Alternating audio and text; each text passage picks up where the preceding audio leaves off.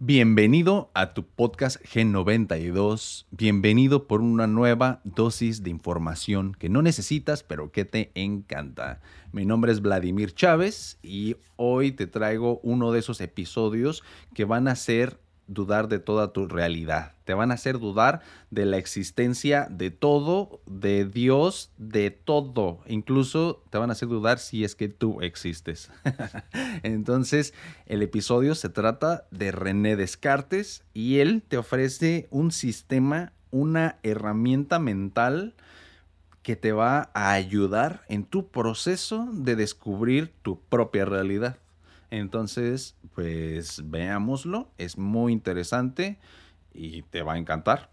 Sígueme en mis redes sociales como, bueno, en Facebook como VladPDX92, V mayúscula y PDX mayúscula. En TikTok es el mismo, VladPDX92, pero todas en minúsculas. Y también tengo Instagram, que es Vladimir-cha, y cha es con doble A. También tengo mi proyecto de música, donde hago beats de trap mayormente, así como electrónica, trap, algo así. Chécalos, te, te van a gustar. Y pues escribe así, BC Beats. Eh, en Facebook es BC Beats OG, por ahí lo voy a dejar también para que me sigas. Y pues checa el contenido en Spotify, en cualquier plataforma de, podcast. O pues si quieres ver el video, pues es en Facebook y en YouTube. Y pues nos vemos ahorita después del intro. Gracias.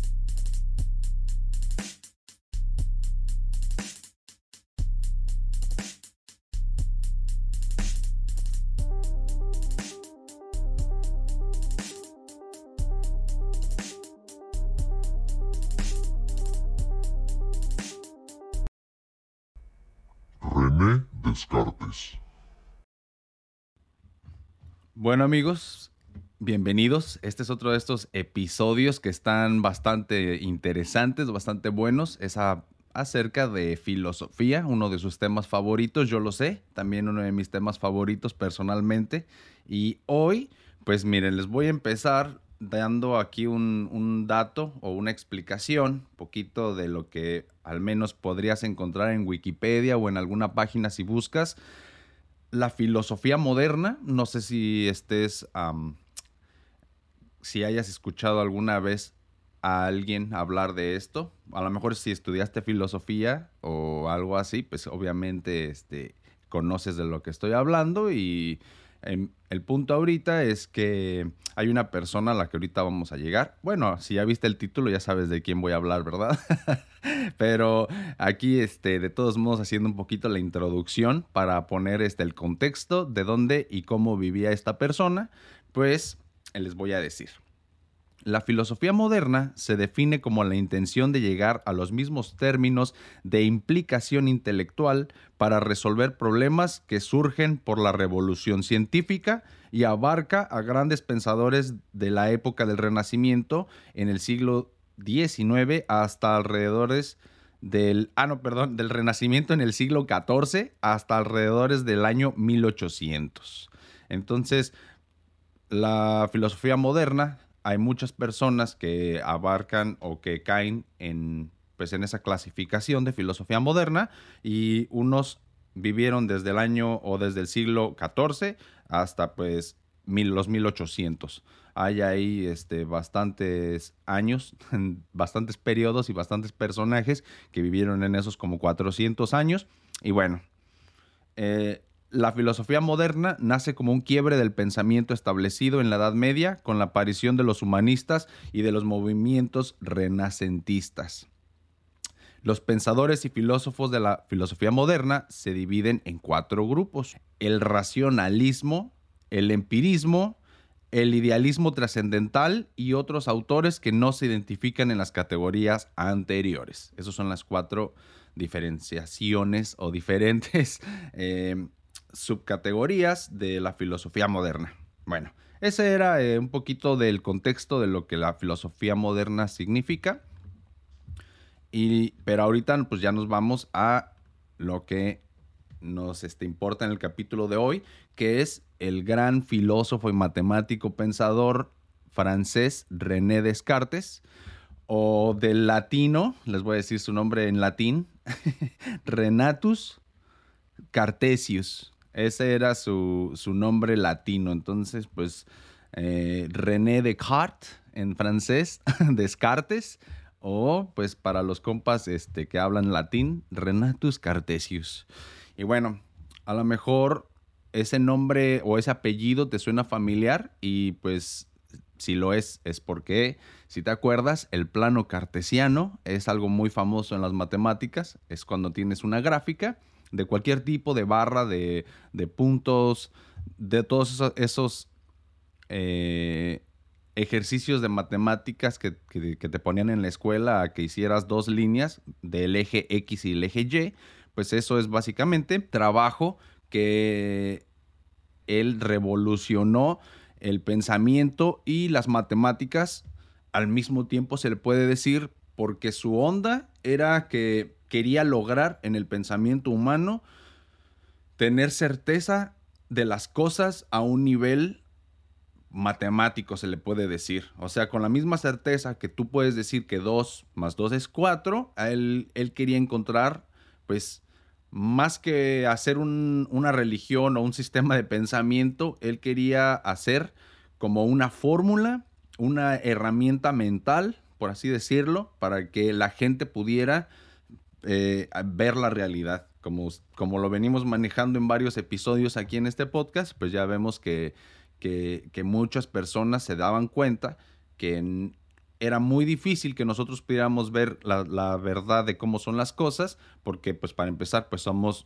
finitos, ¿verdad? No, nuestros sentidos nos pueden engañar muy fácilmente. Entonces, este René Descartes empezó a formular, por así decirlo, como este, una receta de qué hacer para poder llegar a la verdad. Entonces, más que una filosofía, así que puedas em, ver literatura como cuentos y que te cuenten así este, una mitología o algo así, pues no, no, esta persona no, no funcionaba así. Ahorita, por ejemplo, se me vino a, a la mente Nietzsche, que él contaba historias, una narrativa para pues que pudieras entender lo que él quería dar, pues su información, ¿verdad? O sea, su información viene como encriptada en cuentos, por así decirlo, novelas, este, como la del superhombre, que es una de mis más favoritas de,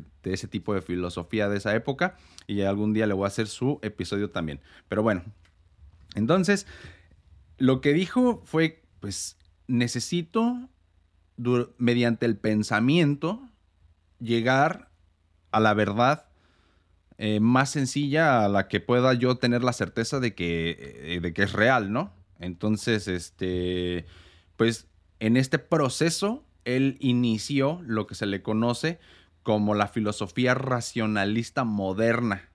Y entonces, pues así, elegantemente, se dice que este empezó, o la filosofía moderna empezó por su planteamiento y resolución del problema de hallar un fundamento del conocimiento que garantice su certeza y como el filósofo se supone el punto de ruptura definitivo con la escolástica. Ah, bueno, e, esa otra de las cosas que él marcó antes y un después fue este, la ruptura con la escolástica que se tenía en esa época. Entonces, después de él, se, se, quiebra, se hace un nuevo movimiento, una nueva ola, así como los griegos lo llamaban, una nueva ola, y pues ya. En, hay un libro muy importante, un trabajo muy importante que tiene Descartes que este, se llama El discurso del método, y este lo escribió en 1637. Ah, bueno, para empezar, mm, creo que no les, les comenté este, su, su fecha de nacimiento. Y es que él nació en Francia, en un pueblo que se llama La Haye, o se llamaba La Haye, porque me parece que después, en honor a Descartes, le cambiaron el nombre a Descartes o algo así. Entonces ahora creo que se llama como pues, Descartes, pero ahí antes se llamaba La Haye, creo. Entonces, bueno, entonces, él nació en 1596 en este pueblito y anduvo por toda Europa haciendo trabajos y este y tiene ahí unas historias muy muy curiosas, le podríamos decir. Tenemos que tener en mente el contexto de la época en la que él estaba vivo, porque recuerden que, pues, por ejemplo, a los científicos que decían que la Tierra no era el centro del universo, pues los mataban, ¿verdad? Por, por nada más por escribir un libro al respecto y que sí tenía pues, razón, ¿verdad? Entonces, este, después de que este tipo de cosas empezaron a pasar, pues los filósofos, los pensadores, los matemáticos estaban asustados de que a ellos les fuera a pasar algo similar.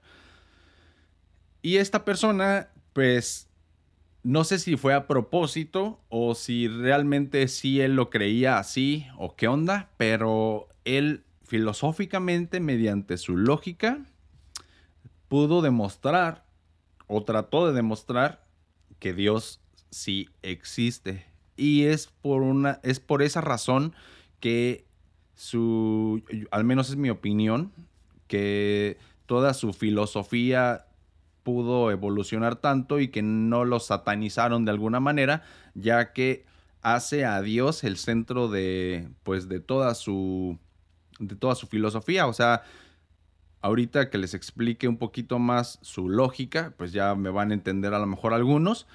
Y si a otros, pues no, no se te hace lógico, pues está bien también, porque hay mucha gente que se ha, ha basado su filosofía en tratar de, de, contradecir o de señalar los puntos defectuosos en Descartes. O sea, hay muchas, muchos retractores de su filosofía. Entonces, si no crees que, estás de acuerdo con él, pues está bien. Hay mucha gente que no está de acuerdo. Y yo incluso no sé si estoy de acuerdo o en algunas cosas sí. Pero generalmente lo que hago con toda la filosofía es que agarro las partes que a mí se me hacen lógicas y lo demás pues no. O sea, no tampoco es como que me afecte. Entonces, pues ya. Entonces, ustedes, ustedes juzguen. Entonces, pues en este discurso del método, él cambió un antes y un después. Y este. Y bueno, en, él estaba convencido de que la realidad entera respondía a un orden racional. Su propósito era crear un método que hiciera posible alcanzar en todo el ámbito del conocimiento la misma certidumbre que proporcionan en su campo la aritmética y la geometría. Su, su método, que pues fue expuesto en el discurso, se compone de cuatro preceptos o procedimientos. No, bueno, el número uno, no aceptar como verdadero nada de lo que no se tenga absoluta certeza de que lo es. Si no está seguro que algo es certero, es falso, ¿ok? Esa es la primera. Si no está seguro, es falso. La segunda es descomponer cada problema en sus partes mínimas. Esa es la segunda. Ya que algo está, tiene la certeza de que algo es real, lo tienes que descomponer en sus partes mínimas. Ese es el paso número dos. Paso número tres. Tienes que ir de lo más comprensible a lo más complejo. Entonces, primero lo más fácil de entender y después le vas agregando complejidad a tu racionalización acerca del problema que de antemano ya tuviste que haber checado que fuera ser, que era real, ¿no? O sea, está aquí medio, medio complejón. y ya por último, el cuarto paso es revisar por completo el proceso para tener la seguridad de que no haya ninguna omisión. Entonces, es algo que a lo mejor puede sonar lógico, pero en mil este, 600 pues no lo era y él escribió al respecto y pues ya cambió todo. Bueno, hay aparte historias, así recuerden que este personaje era pues creo católico, la verdad me parece que era católico y pues los católicos y más en esa época eran como pues ya saben, este sumisos y todo lo que todo lo querían relacionar con Dios de alguna manera y lo tenían que hacer así también porque si no, pues ya los, los, los, les podían decir que eran herejes. Pero entonces, en esta época hay algo muy curioso como nos empezamos, bueno, hubo, una revolución científica y nos empezamos a dar cuenta de nuevas realidades y del porqué de algunas cosas naturales, como pues antes, por ejemplo, no sabíamos que el sol iba a salir todos los días, no sabíamos por qué este, o cómo funciona pues la, la, rotación natural de la Tierra sobre su eje y todas estas cosas. Y las personas, pues ya les dije que trataban de explicar esto las mataban. Entonces, la gente pues por eso se asustaba y hasta terminaban sacrificando princesas para que el dios este, del sol pudiera salir al día siguiente o este, cosas así, ¿no? Pero ya con la revolución científica empezamos a entender muchas cosas y muchos antiguos paradigmas se rompieron y había una necesidad pues de rellenar esos esas dudas, ¿no? Esos porqués de las cosas nuevas. Y había Recuerden, la escuela de filosofía que venía desde los griegos, este, duró muchísimo tiempo hasta que todas estas personas rompieron, o sea, los filósofos de, de esta época moderna, y este, empezaron a romper, pues, con esa línea de pensamiento que venía ya desde Aristóteles, y pues este vato, en lugar de aceptar ideas eh, sobre el mundo que de la mente y cosas así que a mí me encanta ese tipo de filosofía, pero entiendo que para gente de su época era como muy infantil ya pensar este, que, que el mundo era como lo habían pensado los griegos y por eso en lugar de dedicarse a, a, crear, si, si, se acuerdan, por ejemplo, Platón el, este, tiene estudios acerca de política, de biología, de todo, o sea, de muchas materias distintas, de música, de artes. Los filósofos, esos griegos, tienen este, estudios en muchas áreas del conocimiento. Entonces, como dicen por ahí, el que mucho abarca, poco aprieta. Y en lugar de que este Descartes, pues, utilizara su tiempo en muchas cosas distintas, nada más lo invirtió todo en la lógica. Pero la lógica es como un idioma que tenemos del razonamiento, ¿no? Es como un, como un idioma más del humano. O sea, la lógica no es como que sea de la naturaleza, sino que nosotros, el humano, la inventamos.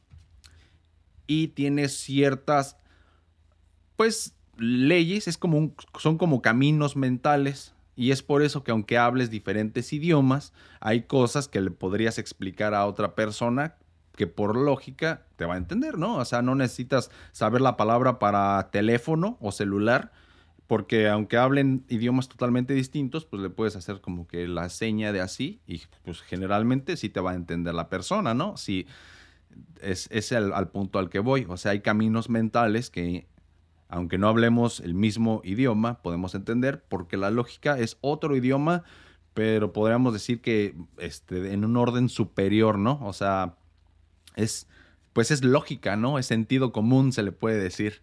Pero pues no es, el sentido común es el menos común, tristemente. Y bueno, entonces, a lo que quiero llegar es a conectar estas ideas que él, él tenía para que puedan entender un poquito su más grande este, frase por la que es recordada, que es cogito ergo sum en latín. Y eso significa pienso, luego existo. Suena muy cursi, suena como un tatuaje que tendría ahí este alguien, no sé, y pues como muy cursi, pero es mucho más compleja de lo que de lo que se cree. O sea, la gente cree que nada más se, se, trata de como que piensa antes de hablar, por ejemplo. O sea, la gente lo utiliza en esa en ese este, contexto. Como piensa luego existe, significa piensa lo que vas a decir y después algo así, ¿no? Pero este Descartes se refería a algo mucho más profundo. O sea, lo que él se refería es que dudar es la base de todo. O sea, cuando estás dudando, puedes estar seguro de que piensas, porque hay algo ahí que está dudando. Entonces no importa de qué estés dudando. O sea, la duda, este, eh, no importa. Lo que importa es el hecho de estar dudando, ¿ok? Entonces ya cuando estás dudando, por consiguiente, inherentemente al, al hecho de que alguien está dudando, pues significa que hay alguien ahí. O sea, para dudar, necesita haber alguien ahí. Entonces, ya que está ahí dudando, este, pues la persona, o en este caso Descartes, dice, ok, yo estoy pensando, estoy dudando, entonces por consiguiente tengo que existir. Entonces, lo único que tengo la certeza es de que yo existo porque estoy pensando, pero pues no, si, si seguimos esta línea de pensamiento, por ejemplo, el único que existe eres tú. Nadie más existe. Tú no puedes saber si el otro existe. No puedes saber si él está dudando. Nada más tú estás dudando y pues nada más tú existes. Pero por eso dice que pienso y luego existo. Existo porque puedo pensar, en otras palabras. Y un poco de la explicación es esta, les voy a leer.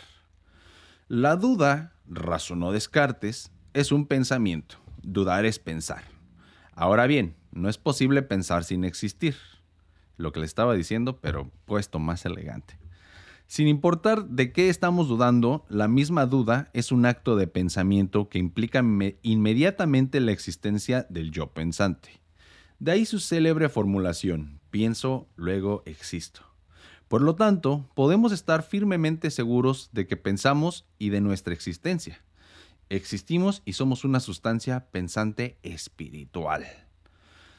Bueno, a partir de esto, este Descartes elabora toda su filosofía, porque dice, ok, ya estoy seguro de que sí existo. Al menos de eso puedo estar seguro, podemos ir al siguiente paso, ya que porque lo mismo, el, acuérdense que el primer paso era de que duda de todo hasta que tengas la certeza. Bueno, ya tengo la certeza de que existo. Ok. Entonces, eh, como ya hizo toda su filosofía a partir de eso.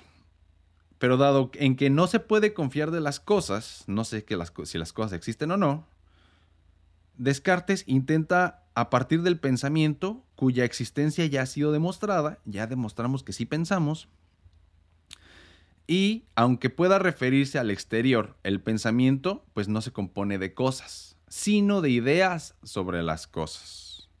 Entonces, aunque tú te refieras en el exterior a cosas, realmente todo empieza en, el mundo de las ideas, por así decirlo, ¿no? Entonces Descartes intenta partir del pensamiento, cuya existencia ya ha sido demostrada. Aunque pueda referirse al exterior, el pensamiento no se compone de cosas, sino de ideas sobre las cosas. La cuestión que se plantea es la de si hay en nuestro pensamiento alguna idea o representación que podamos percibir con la misma claridad y distinción, que son los dos criterios cartesianos de la certeza. Entonces ya empezamos como la X y la Y, ¿no? La claridad y la distinción. Entonces estos son criterios que él utiliza para ver pues, si, si tenemos la certeza de que algo es real. Entonces vamos a ver si hay, aparte de saber que sí existo, a ver si hay otro pensamiento del que podamos ser certeros. Entonces, este, sale en, en todos estos pensamientos, llega a la conclusión de que hay clases de ideas, ¿no? él pasa a revisar todos los conocimientos que previamente había descartado al comienzo de su búsqueda y al reconsiderarlos observa que las representaciones de nuestro pensamiento son de tres clases. Ideas innatas, como la de belleza o justicia, y tú naces con estas ideas. O sea, desde que nacemos, las ideas de, de, de belleza o de justicia son inherentes a ti, o sea, tú ya naciste con esas, ¿no? Después tenemos las ideas adquiridas o adventicias, más elegantemente, que proceden de los impulsos, de los estímulos y cosas exteriores, como la idea de una estrella o de un caballo, ¿no? Cualquier cosa con la que no naciste y que tuviste que aprender, pues ya esa es una idea exterior o adventista. Y otra muy importante son las ideas ficticias, que son meras creaciones de nuestra fantasía, como por ejemplo, pues toda la mitología, todos los dioses y todo, pues son ideas ficticias, según Descartes, al menos. Bueno, entonces esta clasificación es muy importante y es básica para entender a, a Descartes. Después,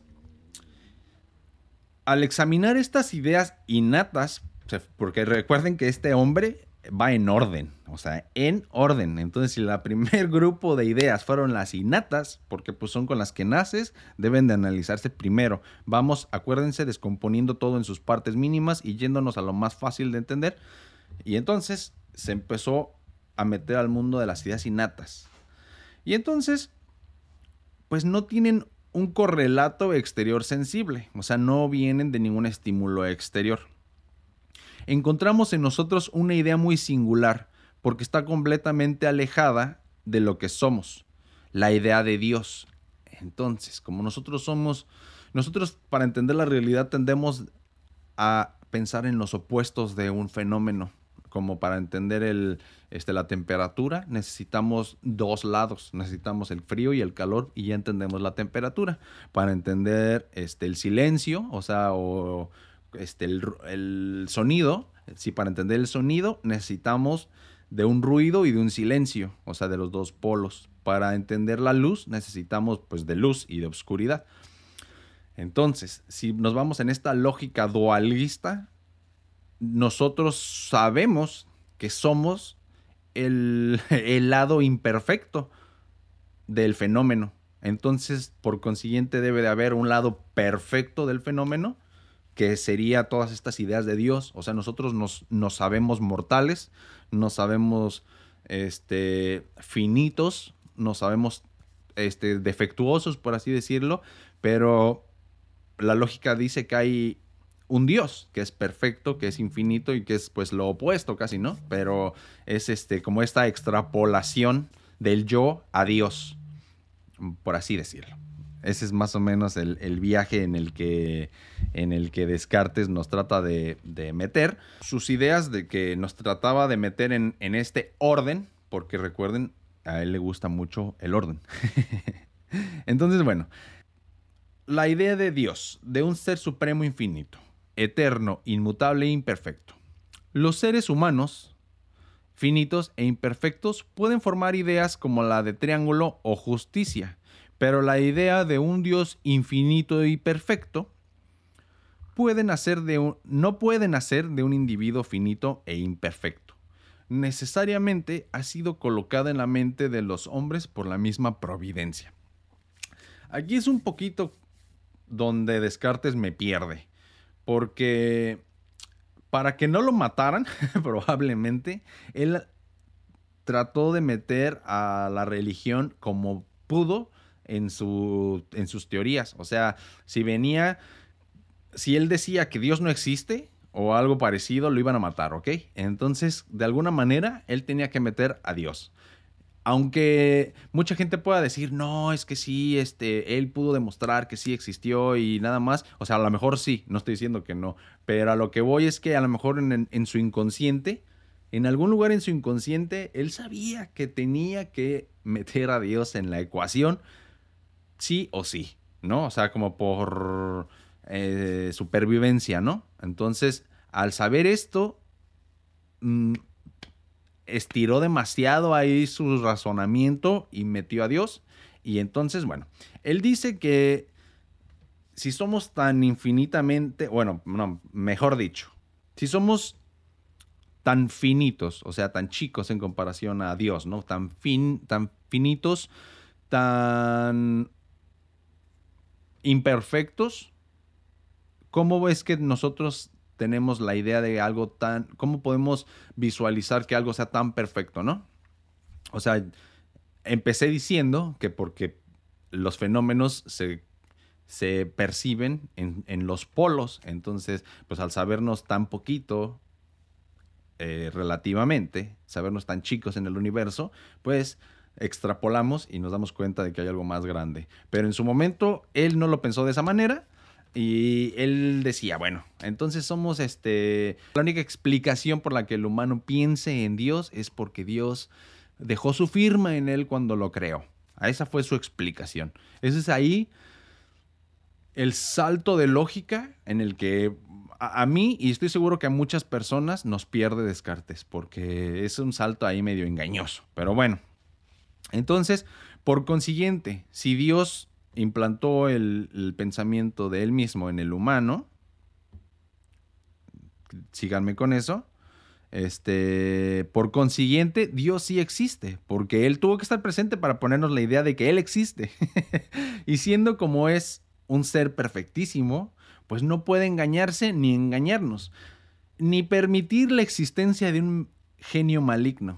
Y es aquí también otra cosa que este, este Descartes decía, que cómo él podía estar seguro de que de que la realidad existe y de que incluso las matemáticas existe. Él decía que podría haber algo como un genio maligno o un demonio o en otras palabras un programador que estuviera programando una simulación en la que es tan robusta la simulación y es tan eh, realista, tan, tan perfecta, que incluso tú crees que estás, que estás pensando, pero realmente tus pensamientos ya están programados por el mismo programador. Entonces el programador o genio maligno, pues podría estar programando al 100% todos los detalles y tú realmente nada más eres un títere o una máquina. Pero, este, después, cuando mete a Dios, dice, ok, si Él es tan benigno y tan bueno, que no sé por qué tiene que ser bueno, podría ser malo. Pero él dice, bueno, es bueno y es la providencia y todo. Supongo que ya es nada más un enfoque de vida, ¿verdad? Pero bueno, dice, él no podría dejar que a este tipo de situaciones se dieran y él no te va a engañar porque no es malo, entonces no, no te va a engañar haciéndote creer que 2 más 2 es 5. Él te va a, a, Es como que el pensamiento es un regalo de Dios. Y esto pues es un poco con la reflexión que él hace, este, un poco racista, se le puede decir. no sé qué otra palabra, pero él decía que los animales y las plantas son máquinas, nada más. El único ser sobre la tierra que no es una máquina, pues es el humano, porque está tocado por Dios, porque él nos implantó la idea de Dios. Entonces, este, esa es su lógica.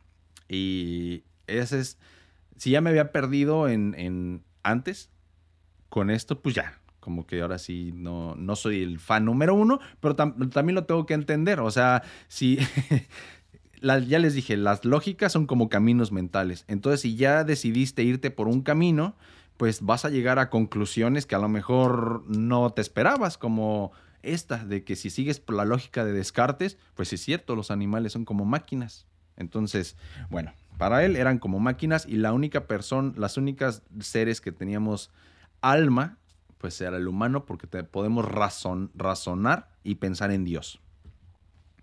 Entonces el mundo por lo tanto sí existe. La existencia de Dios garantiza así la posibilidad de un conocimiento verdadero. Ya tiene entonces dos o tres cosas de las que somos seguros. Yo existo.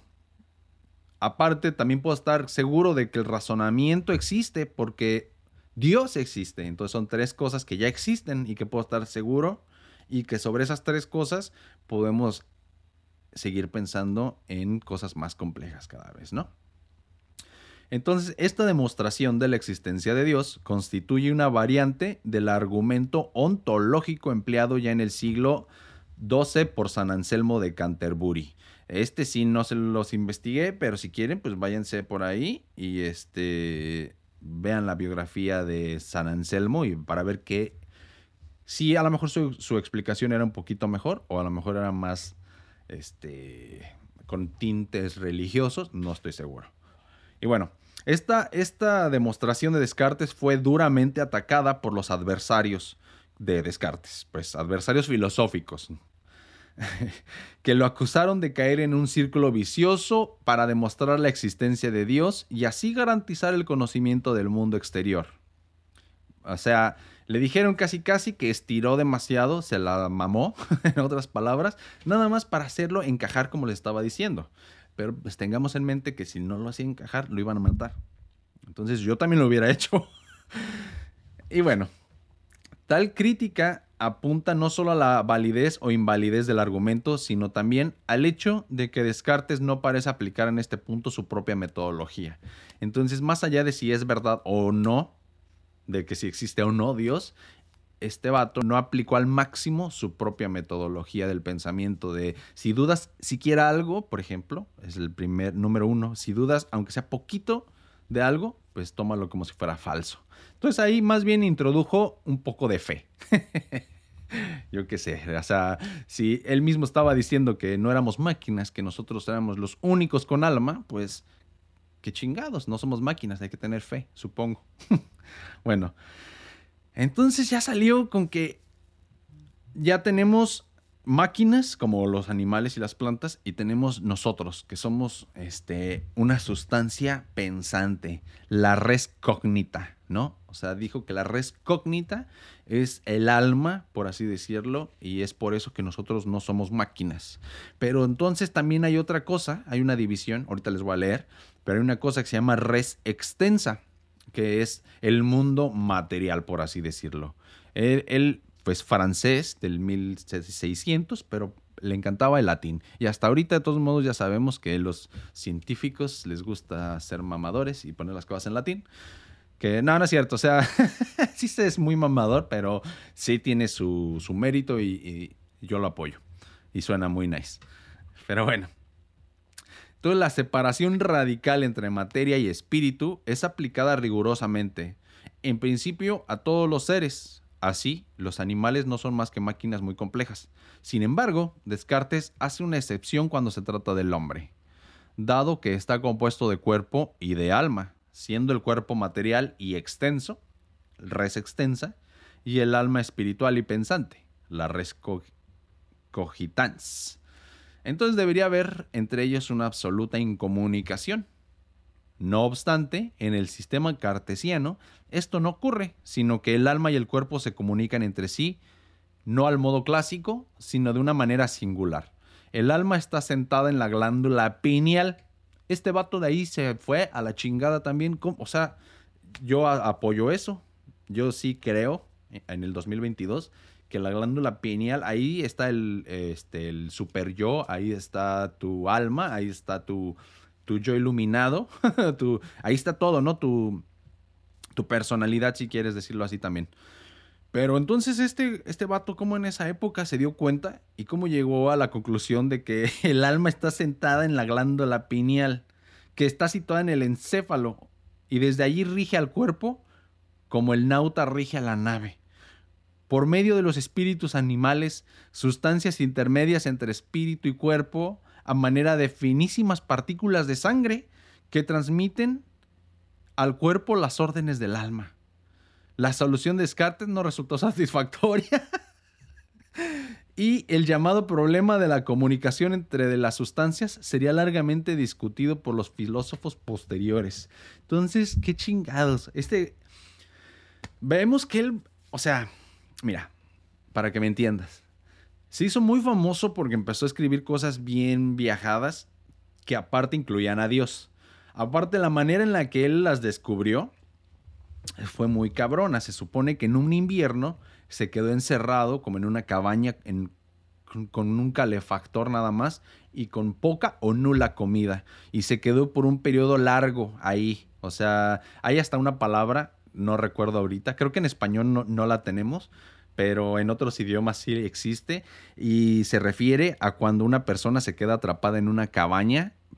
Este, creo que es fiebre de cabaña o algo así es como que la traducción en español les da fiebre de cabaña y este y es porque pues te empiezas a quedar loco, empiezas a alucinar porque estás tú solo atrapado, no puedes salir, no tienes comida, estás ahí, este, pues ya, ¿no? Entonces le dio para mí, o sea, mi opinión, él estaba alucinando y este, pues él realmente no dice que no esté alucinando, él dice que soñaba cosas. Después de esta alucin, él escribió, este, o empezó a escribir, o estaba trabajando con algo que él le llamaba las meditaciones, unas meditaciones de este, eh, de hecho, tiene otro libro muy importante, aparte del método, que son las meditaciones. Es un un, título larguísimo. El título completo es Meditaciones metafísicas en las que se demuestran la existencia de Dios y la inmortalidad del alma. Ese es el título. Es una obra escrita pues, por Descartes y publicada en 1641 en latín. El título en latín, por si tenían este, duda, pues no sé latín, pero algo así como Meditaciones de prima filosofia inquadei existentia et anime immortalita de... no sé cómo se pronuncia la última, demonstrantur.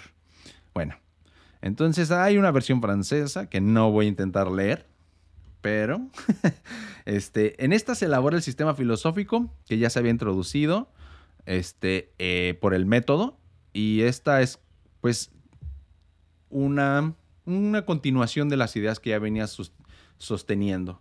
Pero pues la del método te hace sonar como que este, el método es algo así como, como científico y después sale con las meditaciones metafísicas.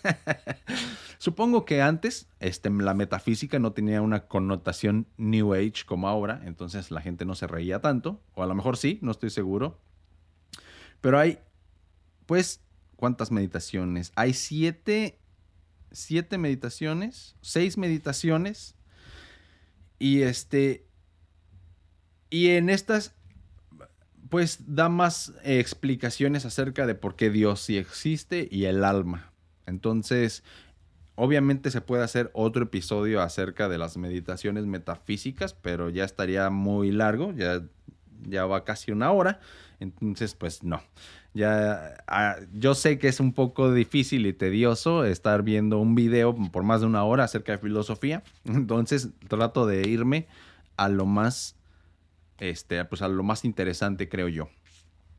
Entonces ya les dije, se empezó a hacer famoso por, en, Europa por este, este sistema tan, tan curioso que tenía en donde era muy científico por un lado, pero por otro lado también creyente de Dios. Entonces mucha gente lo quería.